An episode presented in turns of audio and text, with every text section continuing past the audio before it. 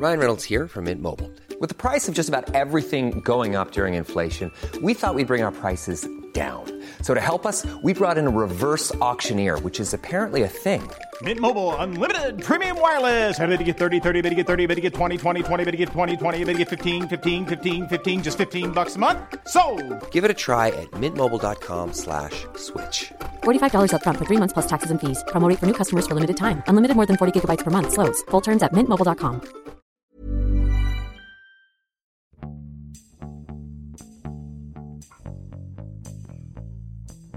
欢迎收听《艺术有毒》，我是呼呼。我是三米。今天我们邀请嘉宾是盛夏，然后盛夏老师呢是呃我们今天要聊的这本书的翻译译者，他也是一位独立撰稿人，平常也是做很多关于艺术类的翻译工作。但是其实盛夏最早呢，应该说是科班出身的化学博士，后来一个不小心就进入了这个翻译领域的工作，然后自己也开始写一些文字啊，但是同时还做一些跟化学材料相关的这种咨询工作。我觉得正直应该算是一个艺术翻译吧。呃，今天我们要聊的这本书叫做《艺术创世纪》，是根据 BBC 的纪录片来写的。这本书是英国应该是剑桥剑桥剑桥的古典学专家、考古学者奈杰尔斯皮维写的这本书，所以今天也非常荣幸的欢迎这个盛夏来给我们讲一讲，聊一聊这本书的一些故事。其实都是老朋友了。对，其实都老朋友了。然后我们可能在开始之前，可能也要先说一下，盛夏最早开始从事翻译工作，就是我一个不小心给给拽进了翻译工作。然后那时候盛夏正好在也在美国，然后工作也不是很忙，没什么事儿。然后呢，我正好在这个艺术行业在做这个编辑，因为我们是在一个英国的这个艺术媒体，所以我非常需要有翻译，然后给我们翻译一些我们英刊上的一些这个文章。所以我们那时候需要大量的这种翻译资源，我们自己本身的翻译是非常不够用的，所以我就要开发一下身边的朋友。所以那个时候找到了盛夏，然后就是试试的心态，开始让盛夏来做这个翻译工作。那时候盛夏也不是特别有信心，好像那都是好多年前了，可能有七八年前了。呃，应该是一三年初，对对对对对，然后所以那个时候开始，但是翻译出来以后，我就非常之惊艳，然后就这么着慢慢开始进入了这个艺术类的翻译行业，是吧？对，这这说的我都汗毛孔直竖，管他对，后来你还翻译了，那时候又给各种，比如说大画廊啊，我们上一期提到的那些 Boom 里头那些画廊，呃，做一些翻译的工作啊，然后后来也开始做这个书籍的翻译。这是这本书是什么时候开始？这个实际上去年大概三月份，嗯就是春节之后签了出版合同，嗯后来大概在去年六月份就完成了，嗯，哦，那你还翻的还挺快的。呃，还算比较快，十来万字还可以。嗯如果专心致志翻的话，我我的速度还算比较快。嗯，所以你可以简单的介绍一下这本书吗？呃，这本书呢，刚才逼着我要用一句话来介绍，我就觉得几句也可以。它就是一个很另类的艺术史。嗯当时我在在在翻这本书的时候，就觉得它跟一般的艺术史是不一样的。对，其他艺术史可能就是按照时间的顺序把一件事儿撸一遍，比如说有专业领域的文艺复兴的，从头到尾去撸一遍。嗯但是这本书它遵循的逻辑不太一样，说的前半部分是遵循的艺术是什么，就为什么会有艺术这种东西出来，嗯然后从它远古时期人类怎么开始直立行走，都扯到那个方面了，然后一直往下走，就是艺术怎么来的。接下来就讲了这个艺术的功能到底是什么，嗯比如说教会我们如何面对死亡，那是最后一章。然后中间呢，还有利用艺术做一些宣传，比如政治上的宣传或者其他方面的宣传，都是从功能上来讲的。可以说这是这些年比较流行的一种大使观的写法。嗯就包括我们大家都知道那个黄仁宇写的《万历十五年》，嗯其实跟那个书的架构方式有点类似。嗯，但是你说是近几年，但其实这本书已经出版的很早了，对吧？对，这本书是好像就是说，呃，我们刚才录音之前查嘛，这本书的这个纪录片是先出的，纪录片是零五年，然后这本嗯书其实也是同年出版的。可能近几年我不知道是不是中文世界开始来关注到用这种写作方式来去穿插着写艺术的类型可能开始比较多。首先我我们自己观察，就是这些年艺术类的东西比较受欢迎。嗯，就是以前可能艺术类的东西，包括展览啊、作品啊、书籍啊相关的一些东西，大家觉得都比较高大上，或者是你接触到以后，你也就自己变成高大上了。但是这几年发现，我发现就是越来越多的展览啊，更贴近普通大众了。然后包括与之相关的一些艺术书籍，也越来越多的人喜欢去看艺术类的书籍了。嗯。反正我觉得倒是个好事儿，这样的话，起码我们有活儿干了。当然，而且我当时跟胡胡在看这本书的时候，就首先被这个 title，它的整个这个书的名字被镇住了，因为它的名字实在是太大了哈。中文叫做《艺术创世纪》，但它其实英文也很大。对，How Art Make the World，对吧？所以就觉得哇，这个这个作者是多么有野心，要写这么大的一个话题。因为有的时候这么大的话题就很难写好。但是我必须要说，就是这本书看完了以后，我觉得还是挺挺值得推荐的。嗯，我不知道胡胡当时看完了的感觉怎么样？呃，因为刚刚盛夏说的就是这本书。嗯，可能在以前它是一种非主流的写法嘛，但是事实上就是最近这些年这种写法变得越来越主流。而且我注意到这本书的宣传就是说艺术版的《人类简史》嘛，但事实上《人类简史》是写在它后面嘛，说不定在某某种程度上受到了这种叙事方式的一个影响。而且我看完之后，我的一个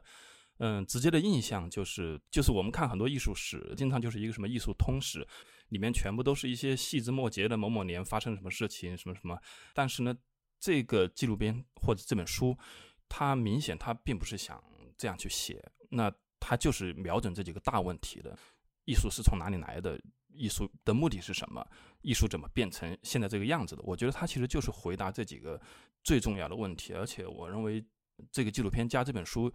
一起是比较好的回答了这个问题，所以呢，我觉得就是说，如果我们想去了解艺术的一些根本性的东西，那么如果你去看艺术史的很多书的话，你会迷失在这里面的。那么如果先去先去看这个纪录片这本书的话呢，你一下子会对很多最重要的问题、提纲挈领的问题有一个相对清晰的认识。那这本书和这个纪录片呢，我觉得它的。最终的结论，它不一定是说是最终的结论，它还是有一些可以质疑和讨论的地方，但是它会把你引到一个正确的方向上去。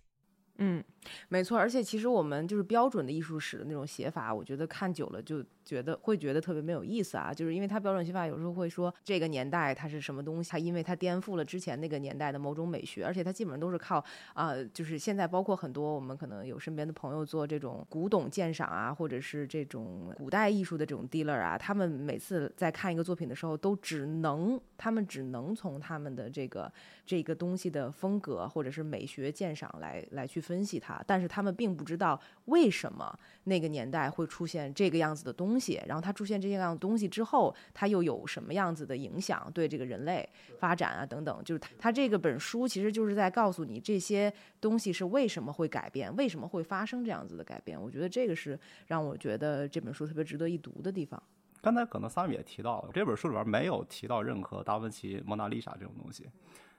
里边提的所有的作品都不是大家特别耳熟能详的那些作品的东西，所以呢。呃，当然了，当时对我这个翻译时候 也也造成了不小困难，但是我觉得成了书以后真的很值得一读，因为它跟其他书不一样。嗯，对，哎，你可以介绍一下这个作者吗？我我觉得这个作者身份，因为他也不像我们现在知道的贡布里希或者是高居翰这种啊，他是就是专门研究美学或者是美术史的这种出身，他本身是背景可以介绍一下。他呢，其实。这哥们儿不是那么有名，那不是那种大家了，但是他的专业是古典古典学，古典学就是古古希腊古罗马的古典学，而且呢，似乎在他们系里边混的也不是特别好，这是我个人瞎猜测。但是我这个人本身我很喜欢，嗯，是因为我在翻译的过程中遇到了相当多的问题，一个是他自己本身的原书可能写的也不是那么清楚。然后呢，还有一些问题，比如说在太空上能不能看到长城？嗯，他说他这个书里边原书说是可以看到长城的，因为他其实对中国文化还蛮推崇的。都是以讹然后呢传讹就写进去了。哎，然后这些东西他都是，我就是有很多问题啊，我就当时列了大概，最后浓缩了大概二十多个问题给他，给他以后发给他以后，他就很热心，他说好。过了一段时间，他就把二十条问题就是是逐一逐一的给我回答了，然后不但就是接受了我的一些呃说法，然后呢又提给我提了一些意见。有意思是我当时对英国人的印象就是比较刻板、比较严肃、比较认真，结果他给我来来回回写 email，真的特别特别的随意。所以我我从我个人来说，我对他感觉还蛮好的。嗯今年我们打算去剑桥，今年今年大概可能十月底、十一月初的话，找机会去拜访一下他。联系过以后，他也很高兴，然后立刻还发来了一段中文的这个再别康桥，啊，说欢迎你来，我带你们去看看。我说好，谢谢。对，因为我之前也知道这个作者，是因为他写的其他的书，但是我都没看过啊，就是还真是挺有名的，就他关于古典学的这个，就什么古代奥运会这本我知道，然后青铜上的歌，还有包括他一六年出了一本叫什么《古典世界》之类的那个书，其实都还在英文世界里是有挺高的知名度的，我觉得，只是嗯，他确实是在艺术世界里头没有什么太多的这个著作吧，可以说，嗯，这应该是唯一的一本，而且我后来发现。我也不知道是不是他被这本纪录片伤到了。他零五年做完这个纪录片以后，他同时还帮 ITV 就英国另外一家电台做了纪录片，之后就再也没有再出现在荧光幕前了，基本上是。哎，三米，你刚刚提到那两本书应该也没有中文版是吧？因为我查了一下，好像没有中文的这是第一本。太小众了，你知道吗？因为他他研究古典，就是古希腊、古罗马的这些东西，在中文世界当中的读者也很少。而且对我刚才就补充一下，他是研究古罗马，而且他是特别古，就是在真正罗马人之前叫做伊特鲁里亚人。嗯，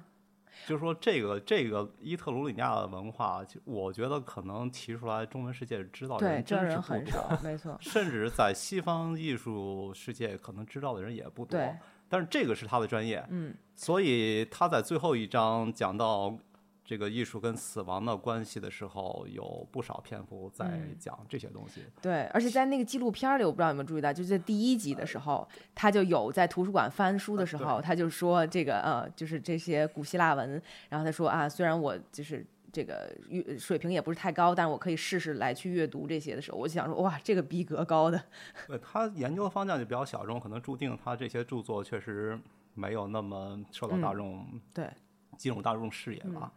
那我们现在来讲一下这本书。我先大概澄清一下吧。好，呃，这本书呢，我当时翻译的时候的感觉就是前边比较乱，嗯，越读越有味儿，这是我的体会。尤其呢，第一章真是不知所云。我刚刚开始翻译的时候，觉得哇，天，太难了，我不知道他第一章在说什么。第一章讲什么呢？第一章它是个总论，嗯，但是呢，它这个总论写的有点儿，如果你不看后边儿的话，有点让你摸不着头脑。嗯所以我后来在写《一后记》的时候，就建议大家耐心的从第一章 认真读下去，读到第三章、第四章的时候，你就觉得这本书非常非常有意思。对，生怕大家翻到第一章以后就放弃了，千万别。是，而且其实纪录片也是从第三章开始的，就是 more human than human 那块儿。而且呢，另外一件事儿，我在《异后记》里边也提了，就是说这本书是基于纪录片的。嗯，纪录片大家都知道，你有镜头有画面，所以呢，从这个镜头的这种切换转接，它有了个逻辑关系，是视觉上的，你可以看得到的。然后他在介绍时候，可以语言里面可以不代表就是没有这种转折关系，因为画面给你交代了。然而，把这个纪录片变成一本书以后，我们实际上失去了画面，必须在文字上有一些承上启下的转折。呃，可惜的事儿呢，就是他在这方面，作者在这方面做的不够。嗯当时我们在调整了不少东西，就是我有一点啊，就是译者实际上千万别去涉及太多，就是改变原作的东西。但是不得不，因为有些就是完全没有转折，这实在是太突兀了。嗯但是我们可以想象，当时是因为有画面的，所以对它这样突兀是没有问题的。但是变成了文字，我们必须要做一些改变。是因为我们现在都是用说的嘛，其实也没有什么画面，所以也要靠语言的能力来去给大家一个给听众一个视觉的感觉，就是它这个里面怎么讲的。对的，比如说我们其实就是可以从第三章开始讲起，就是 more human than human，叫什么比人类还更更人类，对对对，那个那个开始。主要是这篇基本上就是从真的就像你说的，从智人开始讲起，然后一直讲到我们可能很近代的，它里面都提到了 Joseph Beuys 啊，这种对博伊斯的当代艺术都有提到，都有涉及。所以这个比人类还人类那一章，我记得也是大概这个样子的逻辑吧。他都讲到了现代电影，就是从最开始的这个有这个洞穴艺术，然后呃有这种小雕塑，这个维纳斯，威伦道夫的维纳斯，对，对对对，大概从那个时候前两万年吧。我说一下我我对这本书的顺序上的一个印象，因为其实嗯我觉得纪录片其实它虽然分五集，但你从哪一集看起好像都无所谓，因为它每一集的观点很明确。但你作为一本书的话呢，你不可能读者不可能是说随便挑一张看嘛，所以你要有一个叙述的一个递进，或者是有有一个组织结构。其实这也是那个《人类简史》那本书做的最好的地方。也许《人类简史》那本书拍成纪录片不一定好看，但它最成功的地方其实是提供了一套叙述的方式，有一种叙述的方式，我觉得后来可能大量的被什么公众号 这样的东西借鉴，它让你就是看得特别的入神。那这本书它是先有纪录片嘛，然后大概过了半年出的这本书，所以它在这个纪录片的基础之上，它形成书的时候，它应该是增加了一部分内容，这也是可能前面版本显得就是跟纪录片不太一样的地方，它就增加了一些或者把呃前面的两集拆成了好几章。但我看这本书的时候，其实我对前前半部分还是挺喜欢的，因为我是先看的书后看的纪录片嘛，而且他在这本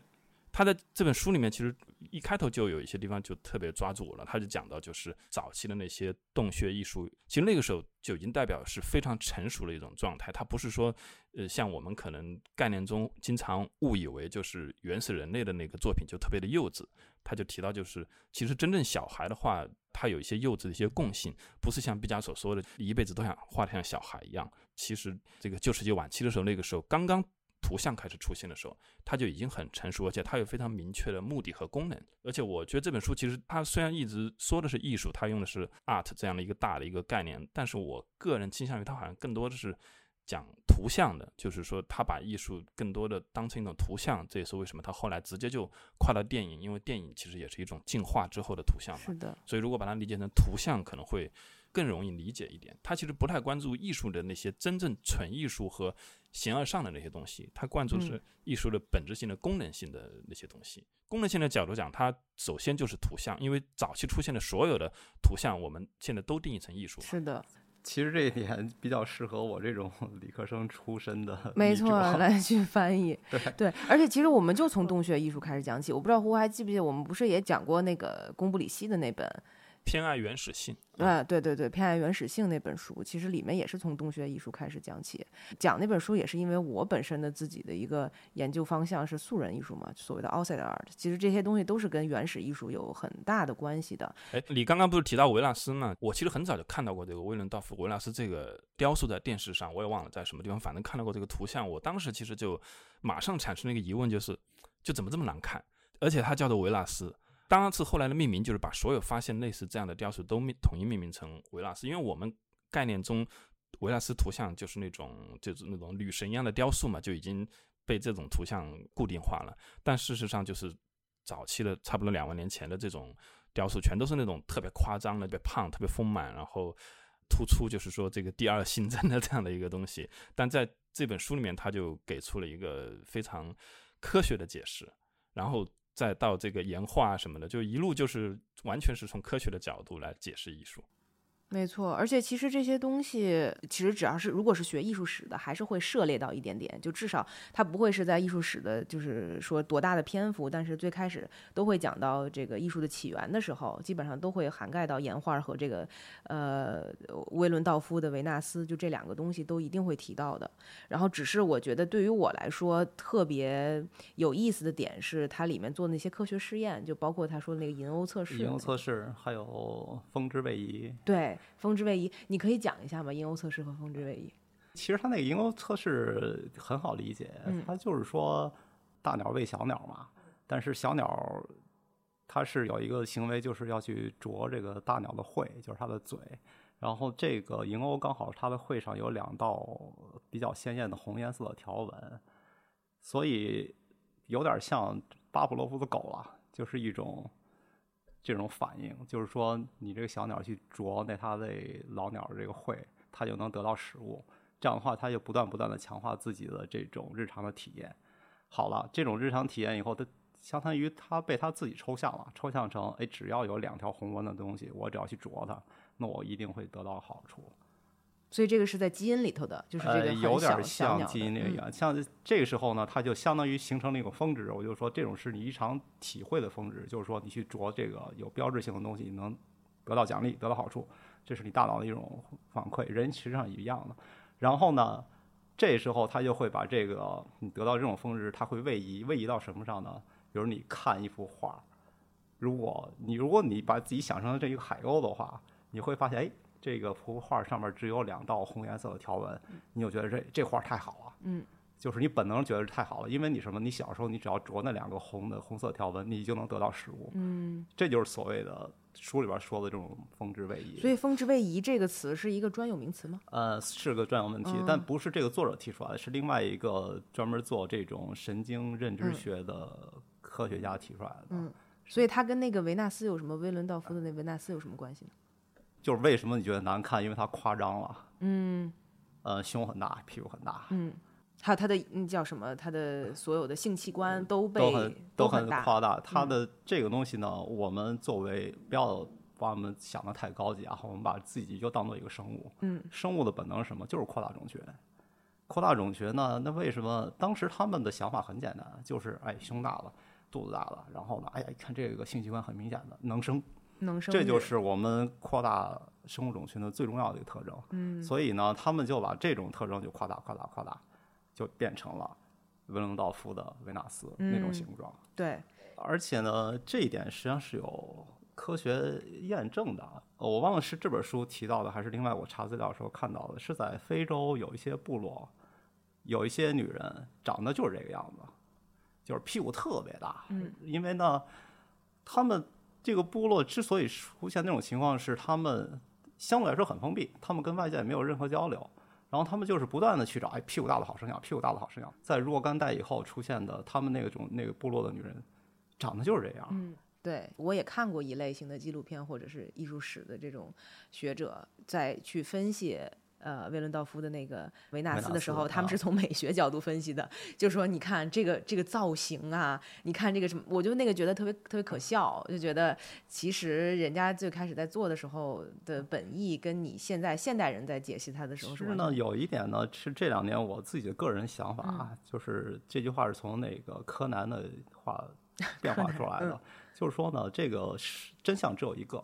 其实就是最简单的那一个，嗯，不要过于。就说参照附会或者过度分析，过度分析这事儿呢，我最近正在翻译的一本书就是马丁坎普的，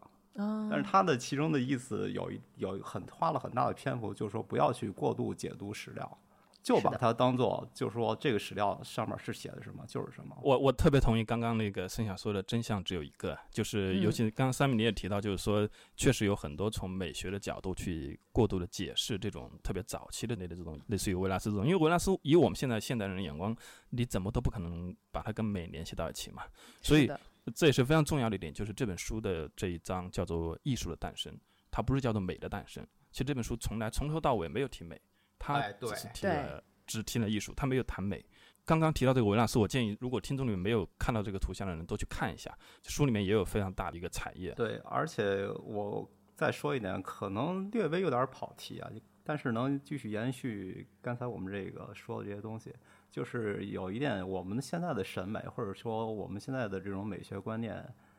可能是被一些话语所蒙蔽了。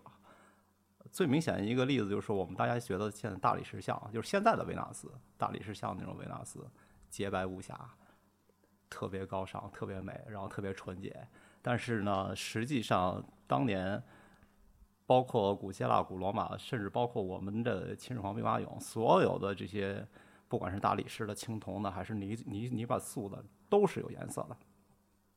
都是有彩绘的。所以说，现在我们看的洁白无瑕大理石，当年都是彩色的。好了，我们现在的审美认为这种洁白无瑕的东西才是最美的，但实际上这玩意儿在刚刚造出来的时候，它是全部有彩绘的，是越鲜艳越好看，越像真人越好说不。定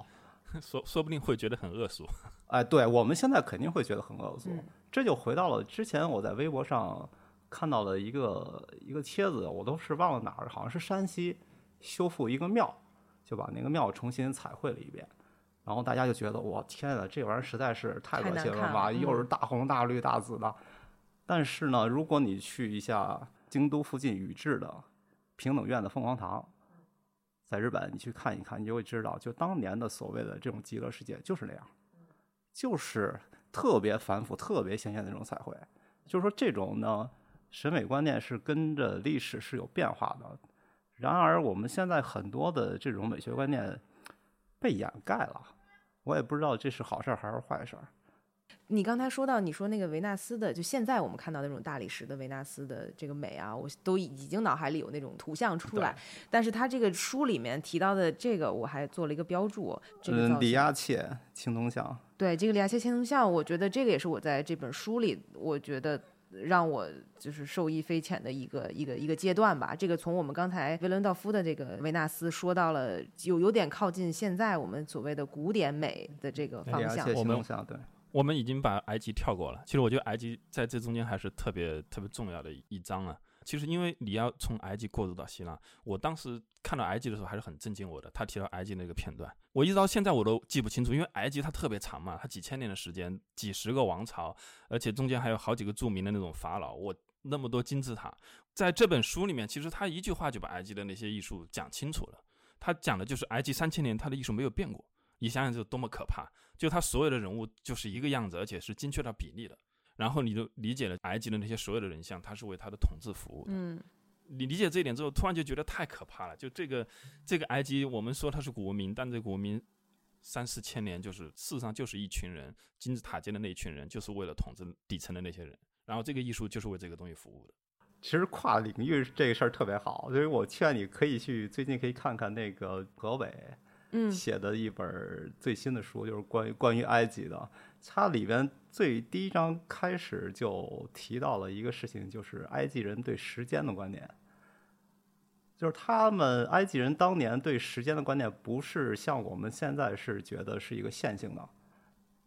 就是从从前到现在到未来这种线性的关系。他们当时对时间的观念是不一样的，他们有两种，一种就是永恒的，一种就是现在。具体解释我就不说了，就是有兴趣的可以去看看那本书。刚才你提到这个三千年艺术，埃及的艺术没有什么太大的变化，我觉得可能跟他们当时对时间的观念也是有关的。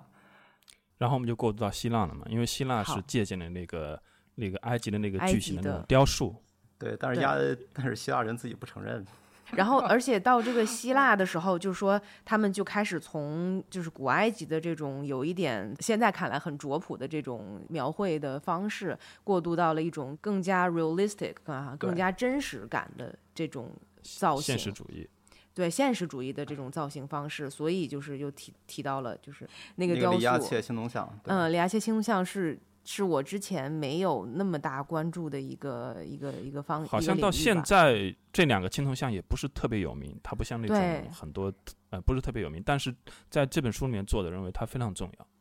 对，然后它的这个重要，我也觉得很成立。就是当我们在说为什么这个青铜像在我们现在看来这么的具有震撼感，或者是让他觉得让我们觉得它这么具有所谓的古典美的时候，是因为其实也跟那个风之位移有一点关系，对吧？对，嗯，就是它实在是太完美了，它整个的塑造的这个人形的这个感觉是真实的人类永远不可能达到的。对，而且它的细节也特别好，就是胳膊嗯上的血管啊，然后身上的大血管就特别明显。就是你在使使力的时候，你很强壮，一个健身的人，你就会显露出那种血管，就实在是就真实的已经到头了。就说当年的这种雕塑，就是这种自然主义或者现实主义的雕塑，在大概一千两千年前，两千多年前，两千五百年前前就已经前到头了。前四百五十年，就差不多两千五百年前。对，两千五百年前。对，所以就是，但是我们如果是一个完全没有这方面知识的人去看这个的话，就说哇，他太完美了，他肯定就是塑造了当时某一个非常健硕的这种运动员的那种感觉啊的这身材。但是其实你仔细去看的话，你会发现它里面的这些科学的论证是是非常，你会让人觉得哦，原来你这么被他吸引，是因为这种人形是永远不可能在现实生活中找到的，包括他什么背脊啊，他的屁股的那个沟啊，是是过度深刻啊，是正正常的人类是不可能有的，他肌肉的某些线条也是正常人类不可能有的。就是这些细节是让我觉得哦，原来是这些原因，是因为他过度完美的这个身形，让我们有一种这个东西是很就是回到了我们当时 刚才说的那个峰值北移，嗯，就是一下子把你本来这种欲望啊就释放了，彻嗯底的释放了，就是或者说表现成这种比较极端的形式了啊！我就是一个壮硕的男人在我面前吧，这个雕像就是还隐藏着一个真相，就是说，其实，在两千五百年前，希腊人刚刚就是说学学会了怎么做，用用自己的眼睛去观察真实的人类之后，他事实上就已经可以做出跟人嗯特别逼真的这样的雕像了。但是，他根本就不满足于这种跟人一模一样的东西，就是他不满足于就是说作为一个正常的人出来，他马上就开始去做一个比人更像人的东西。这也是其实就是这本书或者这个纪录片一直潜在的，或者就甚至就直接告诉你，就是说我们人类其实根本就不愿意接受真相，或者说不愿意面对。真正的现实的图像。没就像我们现在现在有了手机，有了那么高的分辨率，马上就出现一个，就是说你拍个月亮一定要拍的比。手机里就是要要去做美化，对吧？要用人工智能去美化它，然后马上就出现各种什么美美颜的这种 A P P。我们不愿意接受真实的自己，我们总希望就是说图像呈现出来的东西比我们真实的状态要更夸张、更完美。这就是人人的本质，并不是说古代的人就比我们更朴素，其实古代人一样也是，只是他们没当时没有美图秀秀罢了。嗯我我就在想，我们是不是可以挑一些，就是一个人挑一些，呃，就整本书对你来说印象最深刻的。其实我我觉得我们马上要讲的这两部分应该还是挺重要的，就是一个就是叙事，然后再过渡到权力嘛，艺术与权力这两个是紧密相连的，它其实是一部分。嗯，我们可以先讲一下，就这个叙述，就围绕着这个吉尔加美什，然后一直到一个亚述的那个巴尼拔，他做出了这个浮雕的那个猎狮子的那个图像，然后再到这个图拉真柱，这整体是一个连续的一个一个一个一个过程。就它都是关于就是说艺术怎么去统治，作为一种统治统治的工具。然后我们现在看到的变成了一种历史的遗迹，就纯粹从这种美学的功能上去分析它了。但事实上那个时候它是有非常明确的功能的。那么你从这个功能性的角度去理解，甚至在某种程度上，它给你提供了一个角度去切入真实的历史。我觉得我印象比较深的，其实就是他讲这个奥古斯都嘛，他的也不能说他的一个虚伪，但是呢，就是说他的一个统治术的一个高明的手段在于，就是说怎么通过艺术去美化，去创造一种幻象，让别人的形成。嗯，他对于这种共和制度的支持，或者是说人民对他这个形象的一种接受，但事实上真正在做的是，可能还是那种呃专制统治的那那些东西。但是，你通过艺术，就是说把他这个统治合理化了，就大家可以接受了，导致就是说罗马从一个共和国变成一个帝国之后，反而就是进入到了一个更稳定的时代，进入到后来的五贤帝啊，进入到一个非常这种的繁荣的一个一个一个阶段。那么艺术在这个过程中其实起到了非常重要的作用。那如果我们去看历史书的话，讲古罗马的历史，嗯，他可能不会强调这一点。对，其实艺术与权力那一个部分吧，也是我觉得这本书里对我也是印象很深刻的一些，嗯，然后包括它里头有讲到了，嗯，应该算是从亚历山大大帝开始有吗？就是对于他自己，呃，这个叫什么形象的神话，就是包装嘛，对，怎么去包装，就等于最早的去包装，这嗯这应该亚历山大大帝至少是在他这儿登峰造极了吧？嗯就是说之前肯定也有类似的这种包装的东西，但是在亚历山大这儿就是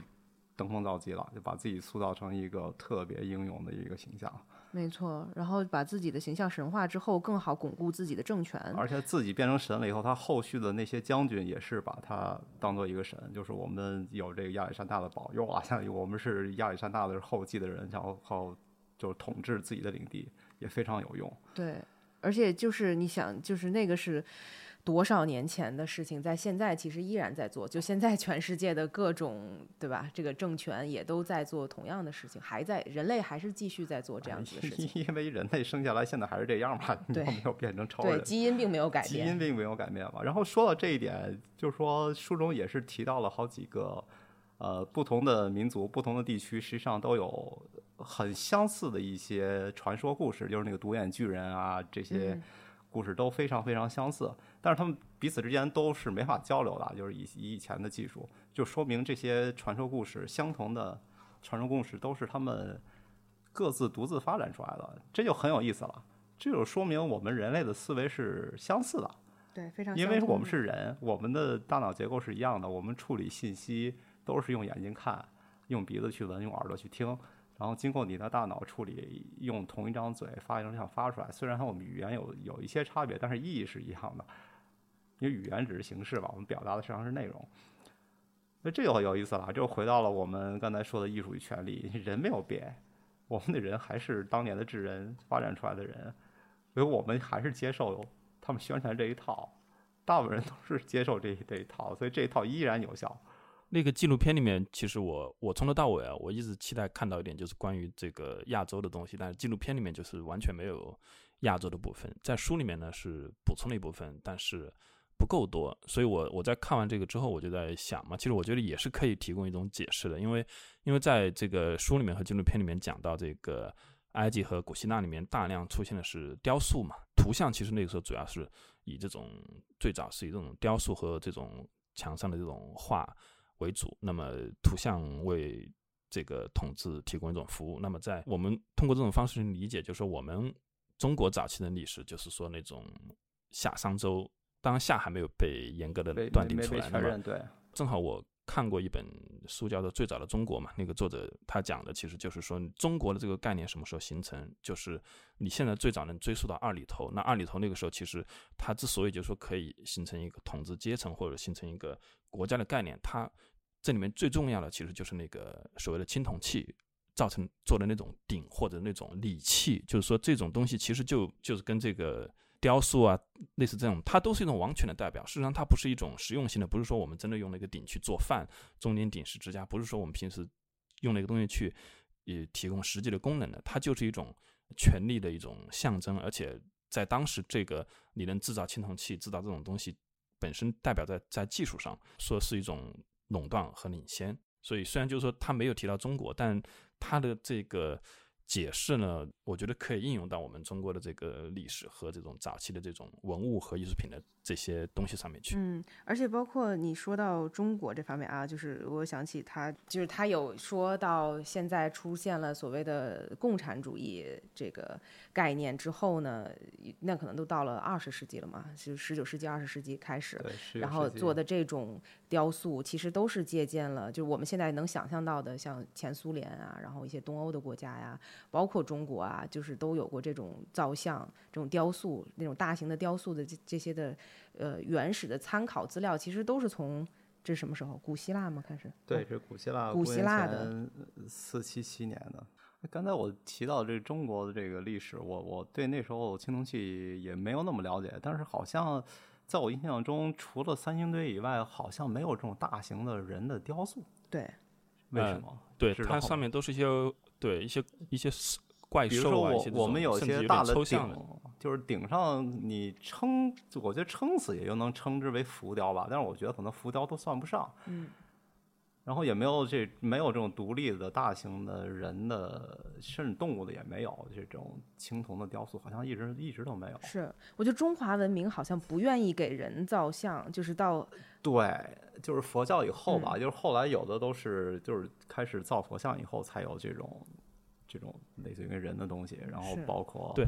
对。但它对图案的使用是一样的，就它还是用图案，就是图案在这个图像在这个统治过程中其实是很重要的。所以我注意到这个书里面其实增加了一部分，就是因为在纪录片里面他讲这个艺术与权利的时候，他只讲到了权力的最高层嘛，就是说这个这个 king 或者是这个什么什么，总之就是类似亚历山大这样的人，他只讲了这个最高的这个统治者。但是呢，在书里面他增加了一个官僚阶层，就是说官僚阶层他事实上也是通过图案。来掌握权力，官僚阶层他他拥有的一个权力，的代表就是说他可以，呃，类似于就像印章一样的那样东西，就是类事实上就是他权力的代表。那么官僚阶层在其实你看，在中国这个春秋战国那个时候一直到现在，就说那个时候不是有符啊、有印啊、有这些东西嘛？那么那个是它也是一种图案，只不过就是可能在中国的这个历史里面，就是说这种具象的人脸的这种头像的使用是呃很晚期了，但是很早期的时候就是。它就在使用图像了，只不过使用的是另外一种形式的图像，但本质上就就像我们前面提到，真相只有一个，它的真相还是为统治来服务的，或者是说它背后代表的就是这种权利。对，这种图像的功能还是挺重要的。然后我们再往后说的话，就说电影对吧？啊，因为其实这个是这个书里面。我我认为还是很重要的部分，它事实上一直在描述的。如果说真正就是说这个艺术，我们虽然说它只是有一个功能性，早期更多是功能性的东西，但是它在艺术层面在进化的就是一个图像叙事，就是说我们在最早的时候可能就是一些。孤立的图像，慢慢的就是说出现了，在技术上可以做到很逼真，甚至比人更像人等等。但这都是一个图像的进化。但是同时，就是在差不多就是在亚述帝国的那个那个时候，就是开始出现了图像的故事，就是开始用图像去叙叙事。但在这个叙事过程中，还是有一些问题没有解决。就比如说，所有人可能都长得一样。没有细节，没有细节的表情，你你作为一个观众没有办法真正被这个图像所说服，因为你没有办法把自己带入进去，它还不足以抓住你。所以到了古希腊的时候，像独眼巨人这种戏剧性的这种，因为希腊本身它就有戏剧嘛，然后他又把这种戏剧性的某一面突然凝固成一个雕塑，让你觉得这个雕塑非常有张力。然后他脸上的表情又特别的让你可以信任，就是那个时候那个人就是特别害怕，当一根刺要刺到你的眼珠里的时候，那种戏剧性的表情就是让你作为一个观众被带入进去了。那么作者在这个过程中，就他认为在这个时候，这种雕塑就已经把呃观众的感情和反应考虑进去了，而在以前可能就是说你他没有考虑这个观众看到他的时候会起什么样的反应，或者说他不在乎你会起什么反应。然后到了那个。公元差不多一一七年，这个时候，那个罗马的这个图拉真柱，这是一个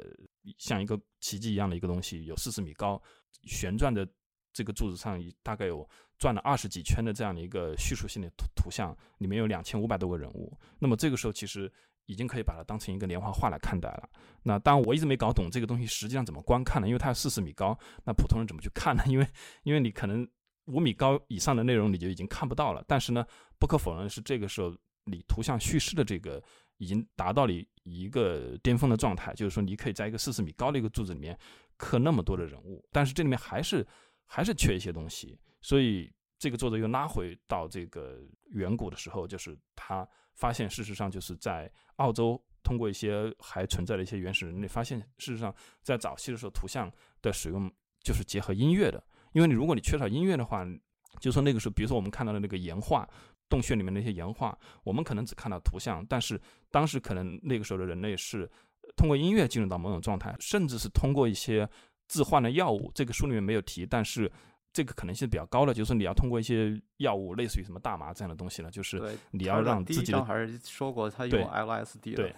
对，但他更多的强调了这个音乐的作用。然后呢，他就这个时候又突然一下拉回到现在，说电影的出现事实上就是我们过去的这些图像叙事艺术的一个集大成。因为如果你电影没有音乐的话，不可能是今天这个样子。但是图像叙述的技巧是在过去几千年一路发展到现在的。所以呢，我我觉得就是这是这本书里面其实隐藏的一个线索，或者说他试图去去描述的一个。艺术在这条线索上的一个进化的过程，他没有，还是没有谈什么美学或者是这些别的东西。但是图像叙事，我认为他是比较看重这条线索的。嗯，而且他讲到电影，可能也跟就是现代人的生活有更紧的联系吧，就让大家更容易来接受。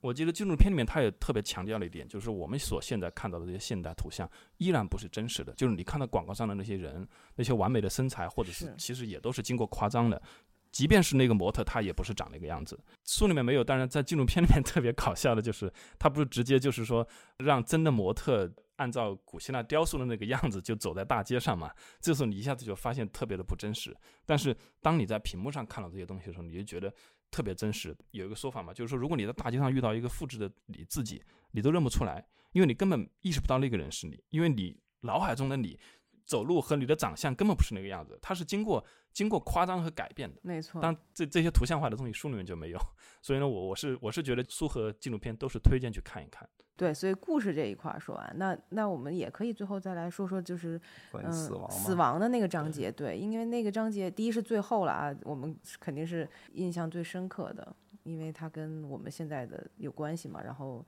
包括纪录片里面，它也放了很多各种各样跟死亡相关的这个图像，也让人没有办法不印象深刻。因为死亡就是我们所有人都面对的一个。怎么说也不叫挑战，也不叫一个，反正是个终极的东西。就是你怎么去看待它？在我自己看来，就是很多人后来，比如说信了教啊，或者怎么样的，他可能很大的程度上就说，确实确实害怕了。当你面对死亡的时候，你会害怕，你怎么面对它？因为死亡是未知的，到现在也是未知的。你不知道你死了以后去哪儿，说不定真的有另外一个世界，说不定你死了以后真的是穿越了。这个没有没有任何人去说这个玩意儿。在人类在未对面对未知的时候，都是充满了恐惧，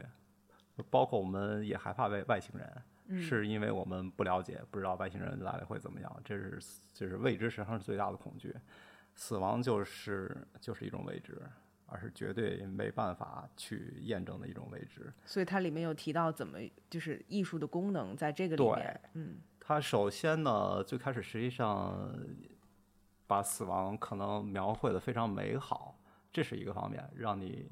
可以有信心的去面对死亡，就是死亡已经不是一个终点，而是另外一个起点。另外一个方面，当然了，就是一种恐吓了，就是真的死亡很可怕，很可怕，很可怕。但是终极的结果还是，我觉得怎么说呢？到最后发展到现在，是我们可能努力去不要去面对它了，就觉得死亡跟我没关了，就是。这种感觉，我们平时已经面对不了像以前那么明确的死亡的时时间。虽然他这书中也提了，虽然我们经常在电视上或者新闻里边能听到关于哪儿哪儿出了什么事故，死亡多少人，但是我们好像似乎并没有一个十分真实的感受。对，现代人好像不像以前的人那样，就每天可能都要去意识到这一点。对，我们现代人不会天天想我死了会怎么办，不会去想这个问题。我们有更多琐碎的日常的事情要去处理。但是古代的人可能他很早就意识到，他而且那时候寿命更短嘛，可能是二十出头，二十出头更短。对，就人均寿命可能只有二三十岁。对我们解放前可能都不到四十岁。对，所以他们那个时候，他们的日常起居里面，事实上就天天是跟死亡相处在一起的。所以那里面，我是第一次在这里面看到更早的那些那那些人，他们会把死人或者就是自己，呃，比如说长辈的这些头骨留下来，就是说不是埋不是埋起来，是是留起来，然后把它，比如说用用篱笆或者是用一些贝壳去装饰起来，然后就供在家里面。对。而且在它里面还讲到很多，就是关于这个权利，也是讲到怎么用死亡或者这种图像哈，这种死亡的图像来去巩固自己的政权，对吧？统治阶层。嗯，我们秦始皇兵马俑就是其中之一，对，最明显的一个例子。对，所以就这些内容，我觉得也挺有意思的。我觉得我们再多说了，可能到时候就把这个书里所有精华的部分全部都说出来了。应该不会，这本书的精华非常多啊！对对对，也是。所以就是 有很多内容，我觉得还是要听众自己去去去看一看的，要读一读。所以我自己，我个人是很推荐这本书了。还有纪录片也很推荐，但我必须要说，这纪录片我还有三个，还有三集没有看，总共是六集是吧？五集。对我来，五集，对我可以再说说这个这个书本身这个形式啊，就说呢，这个排版大概延续了原版的原书的样子，但是里边的图片有有一些图片我们重新选过了，我是认为比以前的更好。然后最重要的一点是后边附了一个地图，就是把书中所有发生的一些重要的事件。比如说刚才我们提到那个里里奇亚亚那个青铜像是在哪儿发现的？嗯，这些我们是专门做了地图，这个地图就是我王师兄自己一个一个这个点标出来的，所以我我觉得这事儿特别好，因为我自己在翻译这本书，还有我现在在翻译其他书的事儿，我自己也在做一件事情，就是把它们做成一个时间线。嗯。这本书的时间线，还有跟同期其他文明，比如说东方文明和西方文明同时发生什么，这这一个时间线，然后另外一个地点，我觉得有了这个两个线索以后，对我们理解艺术史啊，或者理解其他历史的帮助非常非常大。但是时间线我真的觉得很重要。我我当时特别希望这本书里有一个时间线，但我必须要说的是，我不知道胡胡怎么看啊。这个地图我当时想要尝试着去翻和了解的时候，啊有点复杂，有点它有点太复杂了。它里面标了很多，就是从一到几百吧，对，一百一100十三多个，对最后一个是西安。不同的这种这个地理位置，然后是这些书中提到的历史事件或者是这个图像所存在的这个地点。但是我自己在翻的时候，我真的觉得有点难。我其实真的是被这这个纪录片跟书说服了，而且我我是推荐按先看纪录片再看书的一个顺序，因为作者肯定是在纪录片出来之后又补充了一部分的内容，他觉得纪录片没有提到的，而且呢，呃，这个书和这个纪录片，就像我最开始提到的，它事实上它的主题是图像。你在纪录片里面能够看到更多的一个图像，图像之后呢，再回到书里面，这本书的配图其实还是把里面最重要的一些这种图片很好的还原出来了。哎，纪录片你在咱们能看得到吗？就是国内是有途径看的。纪录片大家可以去找，我们不推荐，呃，不提供具体的对，方式，但但是你可以找到。对，可以可以找得到的，对，好的，因为毕竟比较老，是可以找到，但是是有有资源，有有有有翻译的吗？是有字幕的吗？有字幕，有的有的，哦呃，但字幕的话，你可能需要用那个呃世纪的纪，不是那个记录的记，创世纪去搜哦索。这个事儿我们我们讨论过，嗯，就是说啊最开始最开始我们是用的纪录片那个纪，就是绞丝旁那个啊纪，然后最后啊变成了这个记录的记。这个原因是什么呢？是你可以去看一下那个我们比如像《史记》啊之类的东西里边嗯说的，这个纪录片的记是专门用于给帝王的。嗯，啊啊，对，就是比如说给帝王本纪，对作传，就是说给帝王，比如说给我们这皇上作传都是本纪，是用是用这嗯个纪。然后呢，我们当时最开始实际上也是那个纪。我跟你说，现在你搜的纪录片的标题也是那个纪录片的纪，绞丝旁的纪。然后我们后来讨论的结果是用现在的这个纪，就是言字旁这个纪。我们更这是很严谨的。更认为对，就是觉得它是一个艺术创世纪，就是说我们这个怎么说呢，是个故事。嗯，不是一个帝王本纪，不是说 关于那些东西了。然后，所以就是两个科学家在做的这个、呃，这本书，我们那个就是责任编辑也非常非常认真。是我是，我经常半夜被他骚扰，嗯，然后他会提提出一些问题，然后我就我就逼着我自己去查。有些东西我还我就查的差不多，就是这个一个译名查查完就这样了。但是他会有提些疑问，然后我们就就是互相这样彼此这样折磨，就折磨出来这本书。对，这本书确实是做的很认真从了。这点来说，我还是觉得蛮骄傲的，嗯就是说大家努力去做一件事儿嘛，而且做出来结果也还也还蛮好的，就是挺受大家认可的。他们也许会加印，但是我我就不清楚了。但是在我这个方面来说，呃，够了。嗯，这这个因为这本书出的很很新啊，这个是是上个月才出的呃，应该是去年的上个月，去年的八月份出才对。哦，但但是它实际上是今年的。对，中间2019呢有一年的八月份不可言说的事儿、好，啊。明白。好，呼呼，那我觉得今天我们就录的差不多了。好的，好，嗯，好，那就先这样。好，拜拜。拜拜。感谢收听《艺术有毒》播客，这是由两位艺术从业人员主持的艺术读书跑题节目。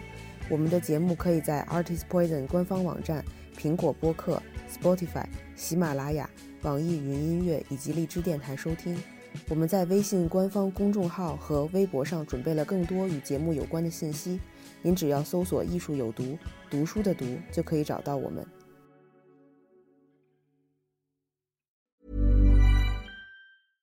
How would you like to look five years younger? In a clinical study, people that had volume added with Juvederm Voluma XC in the cheeks perceived themselves as looking five years younger at six months after treatment. Look younger, feel like you. Add volume for lift and contour in the cheeks with Juvederm Voluma XC. Reverse signs of aging by adding volume to smooth laugh lines with Juvederm Volure XC. For important safety information and to find a licensed specialist, visit juvederm.com. That's J U V E D E R M.com. Not for people with severe allergic reactions, allergies to lidocaine, or the proteins used in Juvederm. Common side effects include injection site redness, swelling, pain, tenderness, firmness, lumps, bumps, bruising, discoloration, or itching. There's a risk of unintentional injection into a blood vessel, which can cause vision abnormalities, blindness, stroke, temporary scabs, or scarring. Talk to a licensed specialist to find out if it's right for you.